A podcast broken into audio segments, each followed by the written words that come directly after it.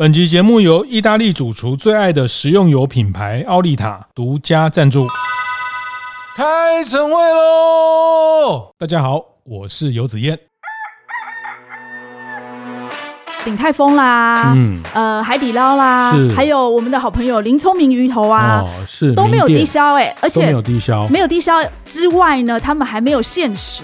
我觉得真的做服务业，我们就要回头看看，还是服务这件事情，我们有没有给一个服务的价值？呃，微热山丘的许名仁许董跟我讲过一句话，他说：“精明的极致是厚道啦，观念对了，店就赚了。”欢迎收听大店长晨会，我是天下杂志副总主笔王一之，我是大店长读书会创办人游子彦。前一阵子啊，哎，我看到那个新闻上面有报道一件，呃，我觉得跟服务业还蛮有相关的事情哈，嗯、就是台北有一家咖啡店呢，它因为跟客人在低消这件事情上有一些争议，对。结果这个老板呢，他就自己把客人的脸书上面的资讯呢。贴在那个他那个店家 IG 的线动上面，结果被一群网友啊挞伐他。嗯，然后他们甚至还说这家咖啡店是被咖啡耽误的征信社哈，因为他不仅是那个当事人，甚至连他好像姐姐妹妹啊、亲朋好友全部都把他都抓出来了。然后后来呢，这咖啡店的负责人哈正式道歉了。嗯，对，但是呢，然后好像连这个咖啡店啊就就宣布。暂停营业了，停业了，停业了。所以，哎，这个年头开咖啡店哈，还真的是，嗯，这个年头这种什么店家怎么样啊，客人怎么样啊，然后客人给负评，然后店家就呃怎么样回攻啊，这种就是。很好的社群的吃瓜的题目哦，对，是因为 大家都很喜欢来看戏吃瓜哦啊，哪一家又这个 呃，好像前一阵子呃，这个你们这个台中海鲜的一家米其林推荐的海鲜餐厅有没有？哦，沙鹿啦，沙鹿，对对对，好，然后这个有客人去吃了，呃，他觉得很贵，很贵，然后过了两天之后，四十八小时之后，这个店家就把他全部的点的东西告诉大家，他吃这个龙虾几两啊，什么几两，要多少钱？对对对，然后这个他们这十年。来是怎么样？是拿到最好的货，所以这个一点都不贵。这个这个店家的反击哈，然后就是收正了很多，结果马上就风向就转了。对对对，我觉得很有意思，因为 其实就是现在就是动不动就会有这种服务业的题目，然后大家就来公审这个呃，到底是现在到底是消费者对呢，还是店家对？因为其实同时那时候在咖啡店发生这个事情的时候，我也看到脸书里面有一票的那个厨师哈，他们站出来说。哎，为什么消费者可以给我们一星的负评？为什么我们店家不能去互相叫嚣？哈，是是，还有人说，因为给一星要去告他的。好，那这个其实呃，这也可以跟大家开店的伙伴讲，这个是告不成的哈，这是没有什么好告的哈。哎，要毁坏我的名誉啊，这个，但是因为这个是一种公众评价的制度哈，你也可以不理他。就像呃，米其林餐厅，他要给你星不给你星，你也可以不理他哈。那这个事情当然理解哈，这个我们那么辛苦开店。那么辛苦找人，那么辛苦忍受高房价、高物价，提供这样的很合理的服务，然后被结果呢？呃、我的客人完全不买单，换了绝情，换了一颗心。我会理解这样的经营的经营者来说很痛，然后对团队、对大家努力的是一个伤害哈。但是呃，这个时代就是会有这样的评论跟现象，大家可能也要呃忍受，或者说找到对应的方法。不过是没错，因为我们其实也能够感受。到我们现在也是接受评价的那个，是是是，本节目本节目也接受 呃各位听众朋友的评价哈，是欢迎延上，啊 不是就是 哎，你要你要知道，现在你要被延上也没有那么容易哈。是我我还希望说我们哪天被延上，然后我们两个就上新闻这样爆红。我们不求爆红，我们只求那个长红，是不是？哎，对对，这是我心里的这个期望哈。这个爆红是偶然哈，但是长红是是要努力的。好啦好啦，那我们努力长红哈。回到这题哈，就是我也注意到这个新闻，然后这个是一个三个英文字母的咖啡店哈。那我讲一下细节，它简单说就是说，这咖啡店它限定低消要两百块，是好。那但是它咖啡的单价大概一百四、一百五，所以简单说就是你喝咖啡还要再点一个。甜点，点一个这个小饼干之类的，你才会满那个低消。但是这个事情的争议是说，嗯、这个客人只想喝一杯咖啡，呃，就我点一杯咖啡一百四，那你低消两百，两百就两百，反正我就点个六十块的饼干。可是你告诉我，你们今天饼干没有，我一定要点一个什么一百五、两百的松饼，就是一定要付到两百五、三百才能喝一杯咖啡。那有一点被强迫这个这个付消费消费的感觉哈。那、嗯、我只想喝一杯咖啡，但是这件事情就。感觉就不舒服，给了一个负评，给了一个一颗星的评价，那让这个店家很不爽，然后去肉搜这些呃他的朋友等等哈。那后面的这些关于各自的争议，其实我们就不要讲这个了。我我觉得比较有趣的是，嗯、我昨天低消对在跟一姐谈这个事情的时候，就是说，欸、要不要设低消这个题目哈？那一开始我也觉得好像对啊，低消很正常啊哈，你就是基本消费嘛。哎、欸，可是后来我们在讨论发现。其实很多名店都没有设低消，哎，是没错，像鼎泰丰啦，嗯，呃，海底捞啦，是，还有我们的好朋友林聪明鱼头啊，哦，是都没有低消，哎，而且没有低消，没有低消之外呢，他们还没有限时，因为有一些餐厅呢，他为了要有翻桌率，所以他会，你进去的时候他就跟你说，我们用餐时间只有九十分钟，对，就是时间快到了，他就会来提醒你说，哦，你的时间已经快到了，哎，但是这几家名店都没有。对，其实你你仔细去看哦，其实星巴克也没有低消。真的嘞，真的嘞。当然，就是你，你有本事四个人去喝一杯，那也你好意思。好，但是，哎、欸，对这个这个，我们后面会讲哦。就是有时候人性很奇怪。其实这个就像呃，有有一阵子这个观光客，大家说啊，吃一份蚵仔煎，然后要了六六双筷子，然后六个人每个人吃一口，然后因为他们来观光，希望每一摊都可以吃到一点，他就觉得这个就是很不上道的客人。老板就会觉得说啊，我给你你你六个人给我占一桌，只点了一盘蚵仔煎，你到底是？就是说，店家有时候也会这样，就给你方便，你当随便了哈。那但是我们先撇开这个后面的讨论哈，就是我觉得低消这件事情，我们这个服务业上面，它可以来讨论、来细想的一个问题。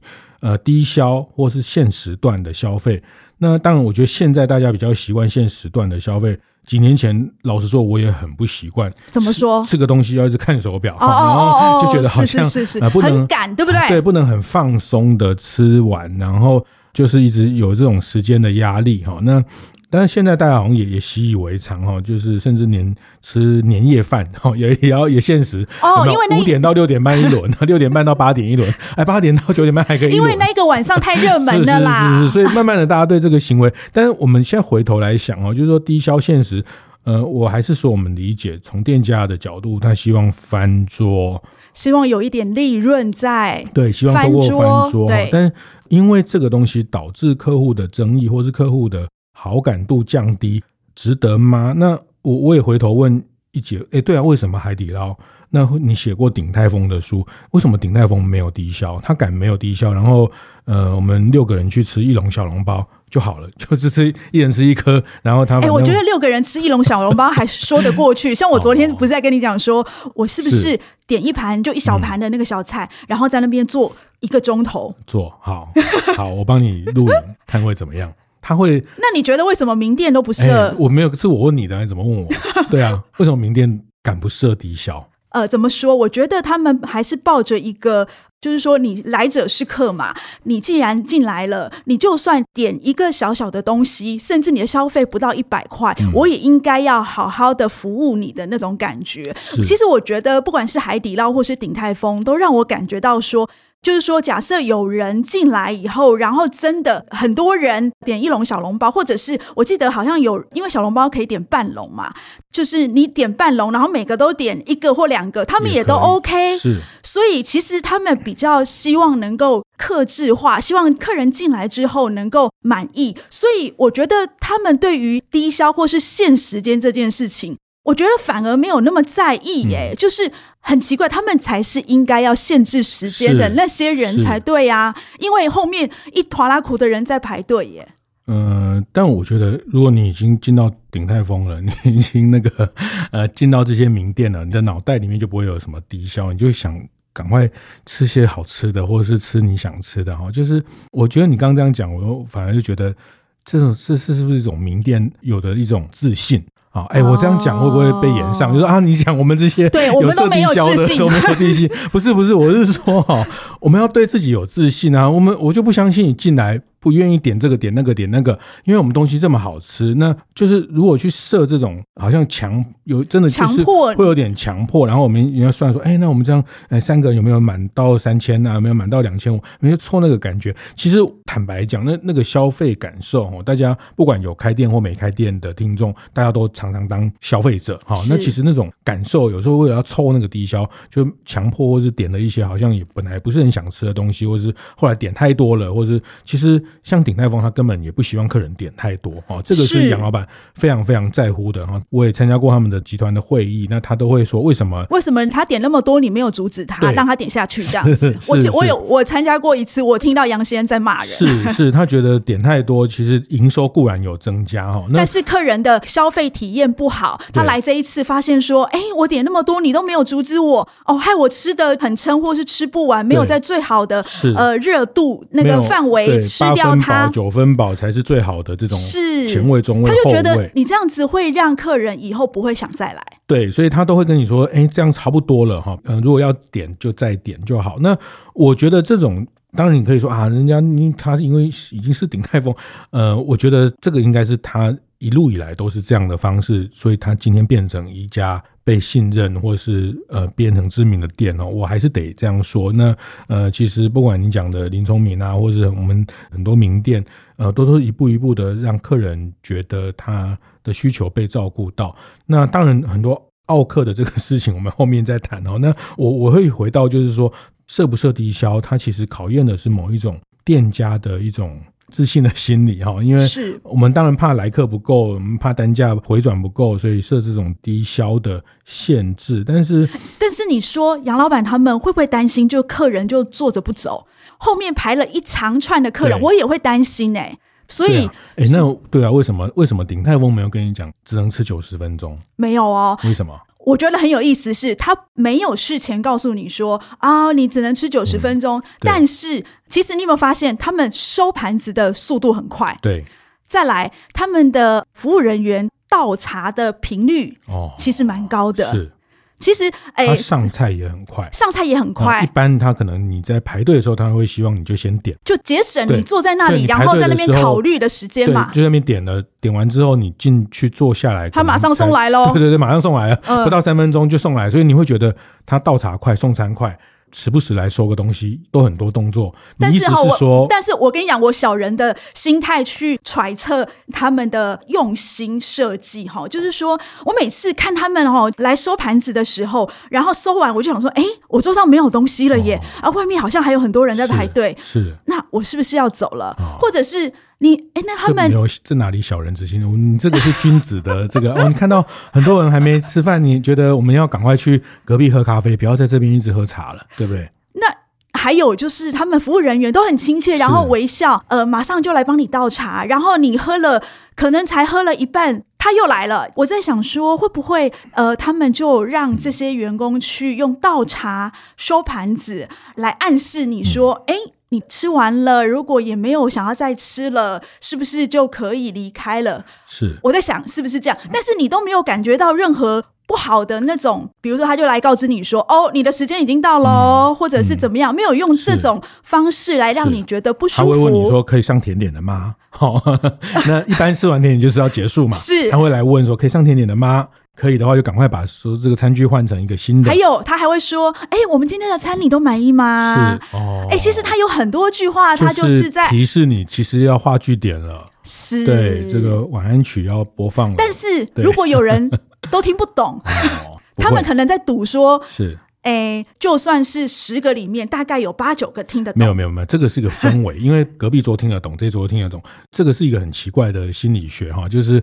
呃，哎，对，这个要请你来解释一下。这个这个虽然虽然我还是讲鼎泰丰这个个案讲烂了，但是我觉得他真的太多细节可以谈哦。那包括我也跟很多餐饮界的经营者讨论过，为什么鼎泰丰敢不限低消，敢不设吃饭时间？有一个餐饮业的老板跟我说，他觉得这个真的是了不起。我等了五十分钟进去，我只有吃四十分钟，我就赶快走了。就是说，啊，我吃了四十分钟，我就赶快要让下一个人吃，因为他。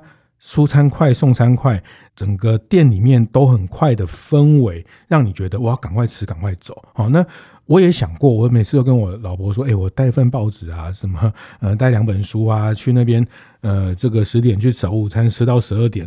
但我坐不住，我没有那个脸坐在那里。哎、欸，我们两个，哎、欸，我们两个找一个礼拜六、礼拜天，我们两个一起去实验一下好了。呃、我实验，因为你这个太太引人注意，全没有。我跟你讲，全台湾的人都知道。没有没有没有没有，我后来去查了一下，我好像没有在那个名。你知道鼎泰丰它后场有一个名册，是就是 VIP，你要特别关注到这样子。你好像也没有在里面，所以我们两个可以去试一下。是五年级的员工知道，现在都八年级，应该没有人知道。对对对对对，是啊，就是说。对，我觉得大家可以细想一下，为什么大部分名店它其实没有特别设低消？那呃，当然我们没有反对哦，就我们没有反对要设一些规矩啊。我觉得设一些规矩，或者是我们呃下一段也谈到，比如说米其林餐厅，我们做一个比较高端的餐饮，那客人穿的凉鞋、穿的短裤不是那么的适当来，我们也觉得来这个 高级餐厅，我们有我们的规矩哈。那我们希望某种程度去去。那如果客人不知道，然后没有守那个规矩怎么办？对，对，我觉得我们没有反对要有一些规矩哈，就是说这个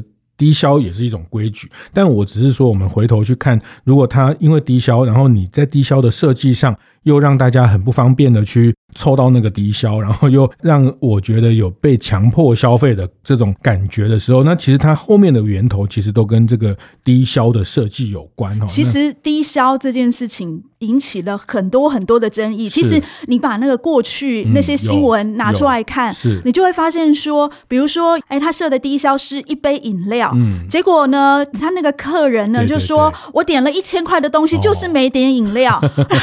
那你这样子，有有有有，对这个很我。记得那时候吵很大嘛，是是是，然后还有很多啊，就是我觉得好像很多症结都在那个低消。一个朋友的女儿开的店，好，这个好，对，所以这个就是变成硬的规定在那边哦。那这个规定再加上，我觉得有一大部分是执行的 EQ 啦，这个呃，绝对是啦，是我们接下来谈。嗯、但是我觉得这一段我只是先分享说，嗯，要不要设低消，或是对客人的某一种款待的的态度啦，我觉得。真的做服务业，我们就要回头看看，还是服务这件事情，我们有没有给一个服务的价值？那呃，我也很喜欢一句话哈，因为你这样跟客人算这些，呃，你算的比他精，他一定会算的比你更精哈。那算来算去，其实到底是谁赢？对哈，就是算到后来，其实我看雅了哈，就是呃，我也不是说要吃亏，就是占便宜这种感觉哈，就是我我也不是说我们开店的人就。我们就该吃亏，该被客人欺负哈。但是我蛮常想起，呃，微热山丘的许明仁创办人许董跟我讲过一句话，他说：“呃，精明的极致是厚道啦。”哎呦，这句话很棒，就是你最精明、最精明的计算，就是对客人厚道。对，其实我们有采访过，或是我们接触过很多企业家，他。貌似厚道哦，那其实很精明的了哈。哎，对，没错，没错，很精明，很精明的。你你表面看，你表面看他，你就觉得哇，像我们这个什么，非常的和气，然后就是很像弥勒佛，然后你就觉得哇，你好慈祥。结果呢，他背后算的比你精哎，做了很多公益啊，还帮这个什么老鹰红豆啦什么。哎哎，是不是说我没有说哦，就很多不只是这个哦，就是说个就是很大的老板，你看起来他都很多的厚道，但他们做生意。当然比谁都精哈。那我这句话也是有一次，我就问我热山丘徐董。那大家都知道，去微热山丘可以吃免费的凤梨酥，哦、是可以喝茶哈。然后嗯、呃，就是觉得占了很多便宜。但是他又说，其实他觉得精明的极致是厚道。你对他厚道，其实是最精明，因为他这样。所以他的意思是说，那客人吃了你的凤梨酥，喝了你的茶以后，他就会觉得。哎呀，我来这里不买一盒，好像觉得哎、呃，这是一种是吗？哦，但是他可能没有今天买，也不表示他以后不会买。是，这个是一种新战略，就是一种公道得到他的心哦。那特别是我，我会觉得特别要强调，就是在线上跟线下的时代，坦白讲，我们在线下对他多一点、好一点、宠他一点，其实。你你这个东西从线上的机会可以去回收，他会他会去帮你对想办法去把你的好让更多人知道。这是一个，或者是说，当我们在做线上销售的时候，因为他在线下有得过这样的体验跟对待，他会对于比如说你你之后不是会赖他，或者是过年啊什么卖他礼盒或什么，我觉得线下哈，其实我觉得现在在有线上跟线下的时候，我会把这个。低消这个议题，我们再扩大来看，你当然，如果你今天只是靠线下的翻桌、翻桌、翻桌，当然你会很在乎在乎有没有低消。但是如果你把它想，你的生意是来自线上跟线下，线上你他已经进到店里面，他有机会。它可以被你服务，它可以得到你这个品牌的连接的时候，我们在线下去取得他的喜欢、好感度。对，那线上在卖他更多东西的时候，那个都是在线上去变现的。好，那我我觉得这件事情大家可以用比较多的角度来讲。来想，就是呃，过去嗯、呃，就好像很反射的就设个低消 啊，那为了这个低消，在执行上，嗯、呃，可能员工或是伙伴或是新人没有特别讲清楚的时候，这个呃，又跟客人很多争议哈。那其实呃，我我觉得这个真的是对自己的经营，对品牌的经营，呃，真的是不看眼了。我个人是这么看待。好，但是我们也不能这么不切实际。是，就是你开店还是要赚钱呐、啊。对。低消还是要设啊？到底要怎么设？怎么现场怎么执行才会让客人感觉舒服？然后他觉得嗯好，这个我能够接受。到底要怎么做呢？好，那我们休息一下，待会再回来现场。节目进行到这里，稍微休息一下，和大家分享节目合作伙伴奥利塔橄榄油的相关讯息。意大利奥利塔橄榄油公司。波隆纳大学及意大利厨师协会共同研发，推出适合高温烹煮也不会产生油臭味的高温专用葵花油，适合开放式厨房与小家庭使用，解决油烟味的问题。美联社首卖推出。欢迎回来，服务一点觉得现场哦，我是王一之。刚刚我们谈到最近非常火热的案例，就是这个三个英文字的这个咖啡店哦，因为这个 低消跟客人产生一点。争执哈，那我们上半段特别谈到，就是说名店没有低消这件事情，但是老实说，设立低消或是用餐时间，呃，这个事情其实现在还蛮普遍的。老实说，这也是为了店家他的方便也好，或是你真的要让这个店家有点利润啦。对啦，但是我觉得大部分的像我们的听众很良善的、很有服务精神的店家哈。其实那个东西，我觉得当然很多大部分的店都是把这当做一个消极的规范啦。是，好，如果生意呃没有那么多人在等候位的时候，其实我也不会跟你计较那个用餐时间啊。对对对，其实是一种一种保护或是一种消极的方式，让客人提醒说，哎，其实我们也也会有这样的一个状况。那低消有时候看状况，有时候就他就根本呃，因为小朋友或者是长辈也没有一定要需要的时候，有时候店家其实是把这个。有很大的缓冲，它也不是法律，也不是宪法，哈，没有没有达到就要抓去关或者什么，所以我觉得大部分店家都是把这当做一个比较消极跟呃一个规范呐。那但是我还是同意，就是说我们其实要去教育客人的行为哈，因为我们的店有我们店的。规矩啊，其实，在日本很多店规矩一堆，很多。好，那、欸、其实台湾现在这些店的规矩也越来越多了。是，是。有一些店，它制定规矩是为了它，比如说呃，它的作业啦、流程，嗯、甚至就是说它的效率等等。比如说我呃最近写了一个那个最近非常火热的出鱼，哦、它的那个规矩就是全全台湾最多的，嗯、你要先。定位，你定得到位之后，然后付款。对，付完款之后呢，你完全没有办法更改那个时间或改。可以，可以，但是就是不能退款，可以换。哦，对，可以换时间，但是不能退，不能退款。然后呢，然后比如说我跟你讲说，呃，中午十二点。你定十二点的，你只能迟到十分钟，因为十分钟之后我就开桌，我就呃，因为它是无菜单的料理嘛，那师傅他不管你来不来，反正他就做你的了。是，所以哎，然后他有很多很多规矩哈，比如说他在线上定位，然后线上付钱。呃，你去的时候，就是说你也不用再有服务人员去接待你付钱呢，干嘛的？你只要进去确认你是这个人，你就可以进去消费。进去还要再付钱啊？你就因为他加点是不是？开开酒嘛，就是然后会叫你多点个什么什么什么螃蟹啊，什么呃这个这个雪场蟹啊什么的。但我是说规矩哈，但是呃这个规矩当然就是双方认同哦。那这个规矩其实。怎么去传达跟教育？那其实刚刚我们上头讲的那个个案，它就变成是在教训客人。好，那其实教育跟教训其实也是一个很很，其实我觉得有一点点讨论，这有一点点，就是你做不好、嗯、那个线越过去，教育就变成教训了。哦，对，比如说呃，你今天进去一家店，嗯、然后他就跟你说，我们用餐时间只有九十分钟哦。哦，是。那我不知道你听了会感受会是什么？是就是说，呃，有时候我们应该要找适当的时间点去讲这件事情，嗯、还有你讲话的那个态度啊，或者是跟客人的那个互动性啊，其实都会关系到说你到底是在教育他还是教训他。嗯，客人听得出来啊，当然，他要感受得出来。你记得我们之前有请过那个颜之华的 Pauline，对。他对于那个第一次来米其林餐厅吃饭的那些阿妈，嗯，对，其实他也是在教育他们，对对对对，呃，引导他这个部分，那就是说，呃，你要先你要先拿哪一支叉子跟刀呢？嗯他不会说哦，阿嬷，你一定要先拿最外面的，然后先怎么样怎么样。他不是这样，他是慢慢引导他要怎么拿，然后有时候还呃开个小玩笑，让那个阿嬷觉得哎呀没有那么不自在。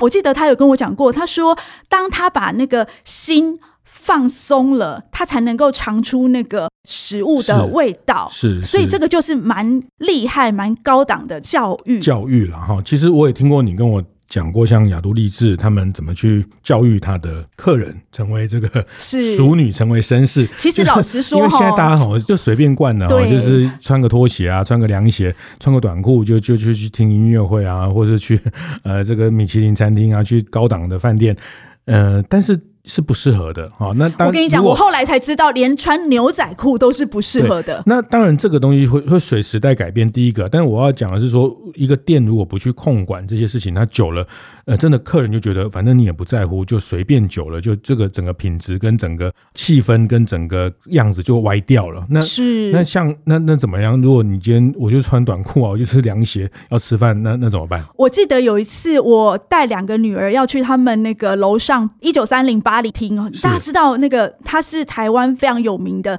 法式餐厅哦。嗯、那呃，因为那时候很热，然后小朋友也不知道说，哎，要穿长裙或是长裤，所以那一天我记得我们好像是从南部玩上来，所以两个小女生就穿的短裤，嗯、还有那个凉鞋，就嘣嘣嘣嘣就上去了，哦、要去吃法餐。嗯、结果我就看到他们服务人员在门口就准备了两套。小的那个裙子，嗯，准备让他们两个换上再进去，嗯，哎、欸，我觉得蛮厉害的，就是他也不会让你就是进去以后觉得很突兀，嗯，然后又让你觉得，哎、欸，我事先帮你想到了，哎、欸，这个很用心，非常非常的用心，嗯、对，这个他也没有跟你说，哎、欸，你这样不行哦，你这样不对哦，因为，因为他帮你准备了，因为你他跟你说不行，你也不知道怎么换啊，嗯、对。对，其实像有一些日式餐厅，它是榻榻米哦，那很多人就脱了鞋，但是没有穿袜子。但是高级的厉害的餐厅，他就会送上袜子，帮你准备好啊。但是他也不会说，哎，你没有穿袜子不能进去哦，或者是让客人觉得啊，哈好像客人觉得他自己做错了什么，或者是让客人觉得自己是，因为毕竟我们做服务啊，还是在款待、在接待这样的人哈。那我们要去思考他的不方便。那像我也去几个很棒的餐厅，他们就会帮你准备袜子，然后就发现啊，对对，这个光着脚去榻榻米里面其实是不礼貌的。对，那这个就是他帮你准备的这个一种一种引导。那其实我觉得那个教育跟教训哦，中间那个很大的差别是，嗯、是教育呢，其实你要让客人。就是自然而然，而不是让他觉得很尴尬、不自在。嗯、呃，让客人觉得，哎呦，我好像犯错，做错了什么事情。对对对对对。但我当然也理解，有些客人真的是需要教训哦。有一些事是已经到到法律的问题，一定是他破坏了呃我们的一些东西，或是他客人有一些真的很不适当的行为举止在店里面，那他该用法律该去教训。但是在大部分的情况下，我是觉得教育这件事情啦，那呃，我 个人的 EQ 是没那么好了，所以我会觉得，这个我知道，这个我知道，所以我会觉得说有有些事情，它也可以用这种环境的设定哈。哎，怎么设定？我举个例子，你讲到你女儿，我就讲到我女儿，她前阵子要会考嘛，她就是去咖啡店念书哈，这她真的有在念书。我我后来以为她去咖啡店是去混去干嘛，她就说家里因为有猫啊，猫她一直跟猫玩，所以她就觉得去咖啡店。这家咖啡店大家应该也都常听过哈，就是他呃会提供大家很多插座，那希望哎他就是让大家来这边坐到饱哈，喝到饱，然后他就去两个小时，他就赖我说哦，这椅子好难坐哦。那个因因为椅子跟桌子的高度啊，这个他觉得他一直弯腰看书，哦、他坐了不到两个小时，他就觉得他坐不住了。我说我说那你就回来啊。好，那哎、欸，我后来觉得这件事情很很有意思哦。这个以前也有开咖啡店的老板跟我讲过，有一次他们咖啡店开幕落成，然后我就去，我说哎、欸，这个当哎，你这个椅子好像好硬哦，没有很好坐。他就跟我讲一句白话啊，好坐他就坐很久啊。哦，所以你是要告诉我们所有开咖啡店的店老板是说，椅子不要 太好坐哦，好看可以哈、哦。那那我觉得这个是环境心理学设定，包括我们刚前一段讲的鼎泰丰，它让你觉得整个。气氛是一个很快的气氛，一个大家吃完就走，因为隔壁那桌吃完就走，前面那桌吃完也走，后面那桌吃完也走，只剩你没走。对，你就觉得说，哎、欸，我们这样不好，因为后面好多人在等。我们常常会有这种心情，因为你看到它可能是个落地窗，或是你看会看到外面，这个也都是一种设计。还有，我曾经去过有一些呃餐厅哦，他在那个想要你离开的时候，就是说你快吃饱的时候，他就会放那种。节奏比较快的音乐，嗯、让你觉得嗯，对，应该快要走了吧？对对，这这个这个都有心理学的行为的实证的研究。其实，在全球的这种厉害的连锁咖啡店，他们这些音乐的版权、音乐的这个不同时段的播放的这个，都经过行为科学的细算过哈。那有些时段确实人比较少，那可以让大家去体验去做。基本上最后我们还是希望形成在客人心里面一个好的品牌的印象嘛。但是在不同时段，基于营收的考虑。基于这个让更多人可以得到服务的考虑，那其实这个我比较会觉得环境的心理学的这个设计，大家可以去想想哦。那。就是明明我跟你说 欢迎你们来 来这边做，但是就是很难做啊，很难做是呃是不可能不是我的问题哈，那是你有本事就可以继续做哈，所以呃这个很多素食店的椅子都很硬哈，那大概都是这些道理。那哎、欸，可是我觉得哈，还有一点很重要，就是你游戏规则哈，你还是要先跟客人讲清楚，嗯、因为我觉得有一些店家他那个设计的那个游戏规则就是不清不楚，比如说用餐时间。是一炷香的时间，我那在一炷香的时间、哦、有这种哦，有，哦、你下次带我去，真的，哦、我就带一炷很大的香，对，然后让一直在那边点，哦、对不对？就是哦，你这个客人都会很挑战这个。我也我们有一个共同认识的朋友，也是开了一个非常好的餐厅在台中，他就说开瓶费一瓶要五百块，结果客人就带一瓶三千 CC 的酒。哦，一瓶也是五百开瓶。就是我觉得这种客人，就是客人他会钻那个漏洞，你知道吗？我觉得这个就我们就不要去论了。我觉得就是没有啦。我的意思是说，你还是要跟客人讲清楚。对，对，我们也不要为了防小人，把所有的客人当小人。我觉得这个道理大家也都普通道理啊。那但意思是说，就是有时候我们真的会真的会有一些客人真的很不上道，很不长眼。好，那但这个东西要用什么样方式去教育他，而不是。教训他哦，那我觉得这个就是讲到底，真的还是服务的功力了。是，就是、嗯、呃，你现场执行的时候，对，是不是能够让客人觉得不尴尬？就像我们刚刚说的，嗯、是，比如说你卖的东西真的没有了，然后达不到那个低消，你怎么有转还的方式让客人可以呃，不要跟客人硬碰硬啊？老实说，让客人觉得你有站在他的立场去想。去感受哦，那同理心呐、啊，那其实这集我们也不是在说低消该不该有低消哦，那只是说我觉得我们提供从很多很厉害的店，他们竟然都没有低消来来反思，说我们去给客人很多限制，呃，这件事情它背后该怎么做？那呃，规范它是可以的，但怎么去引导它？有在执行上的 EQ，也有在执行上的从环境的心理、从环境的行为去设定哈，那。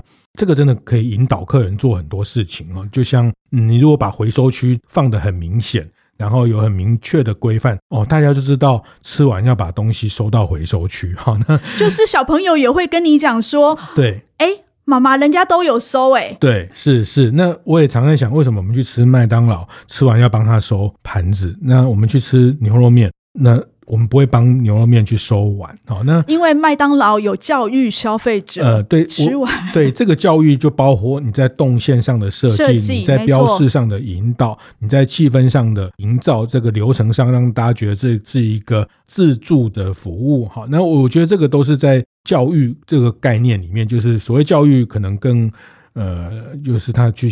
形塑他的行为的方式啊，那客人进到我们的店，行为自然就会那个样子的时候，就像我们做捷运，自动就靠右，呃、那个搭电梯、手扶梯的时候自动靠右，对，那都是一个形成一个环境，形成这样的一个文化哈。所以很多外国人来台湾觉得哇，台湾好了不起，这个这个做捷运自动，自动靠右。那因为这个环境形成了这样的一种气氛，形成了一种这样的清楚的标示跟清楚的行为。那后来。即便外国人来，他第一次来台湾，他也会跟着乖乖的往右边站哦，因为他这个都是一种环境的引导。那这个就是一种在跟客人沟通，我们觉得比较可以广义的来看待这件事情。是，但我也要提醒一下所有的呃，我们服务业的伙伴哈，低消这件事情哈，你可能要再重新还是低消检讨啦。就是说，如果你觉得你的低消常常会有客人来跟你呃讨论说，哎，怎么办？我达不到低消。比如说以前我们很很常吃的那个永康街的冰，我就记得好像就是有一家，就是说，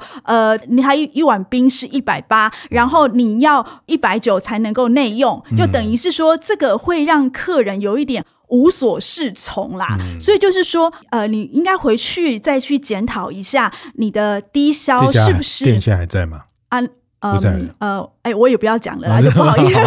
哎，我们不能这样就抓别人，就是我意思就是说，没有啦，就是说，呃，应该要。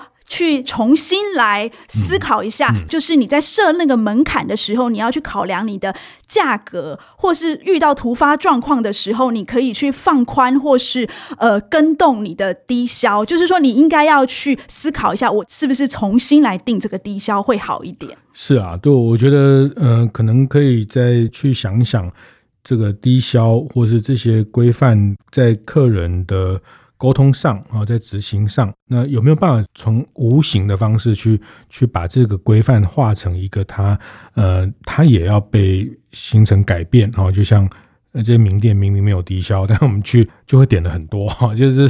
所以意思就是说，如果你把这些哎希望客人守的规矩，把它化于无形当中，是的，你就会变成。是的，这才是高明，这才是高明的服务，这才是高明。我这这这牵涉到很多，包括团队的训练，包括人员的培训的内容啊。那呃，这件事情难哈，但是非常难，难能可贵哈，因为难，所以你东西可以卖比较贵哈，就是 对，就是。我常讲，他说这个大家跟我说这个是难的，但是难能可贵啊，因为鼎泰丰做这么多难的事情，所以它可以卖很贵啊，哈，就我觉得这是品牌价值啦，品牌价值可以去去这样的方式。那呃，特别在这个社群时代，这个你你你你算再多，客人算的比你更多。那到网络上，到社群上去变成某一种攻防跟公审，其实对店家都很伤啊。其实我觉得我们也常常看这些事件，其实我觉得对店家的伤害。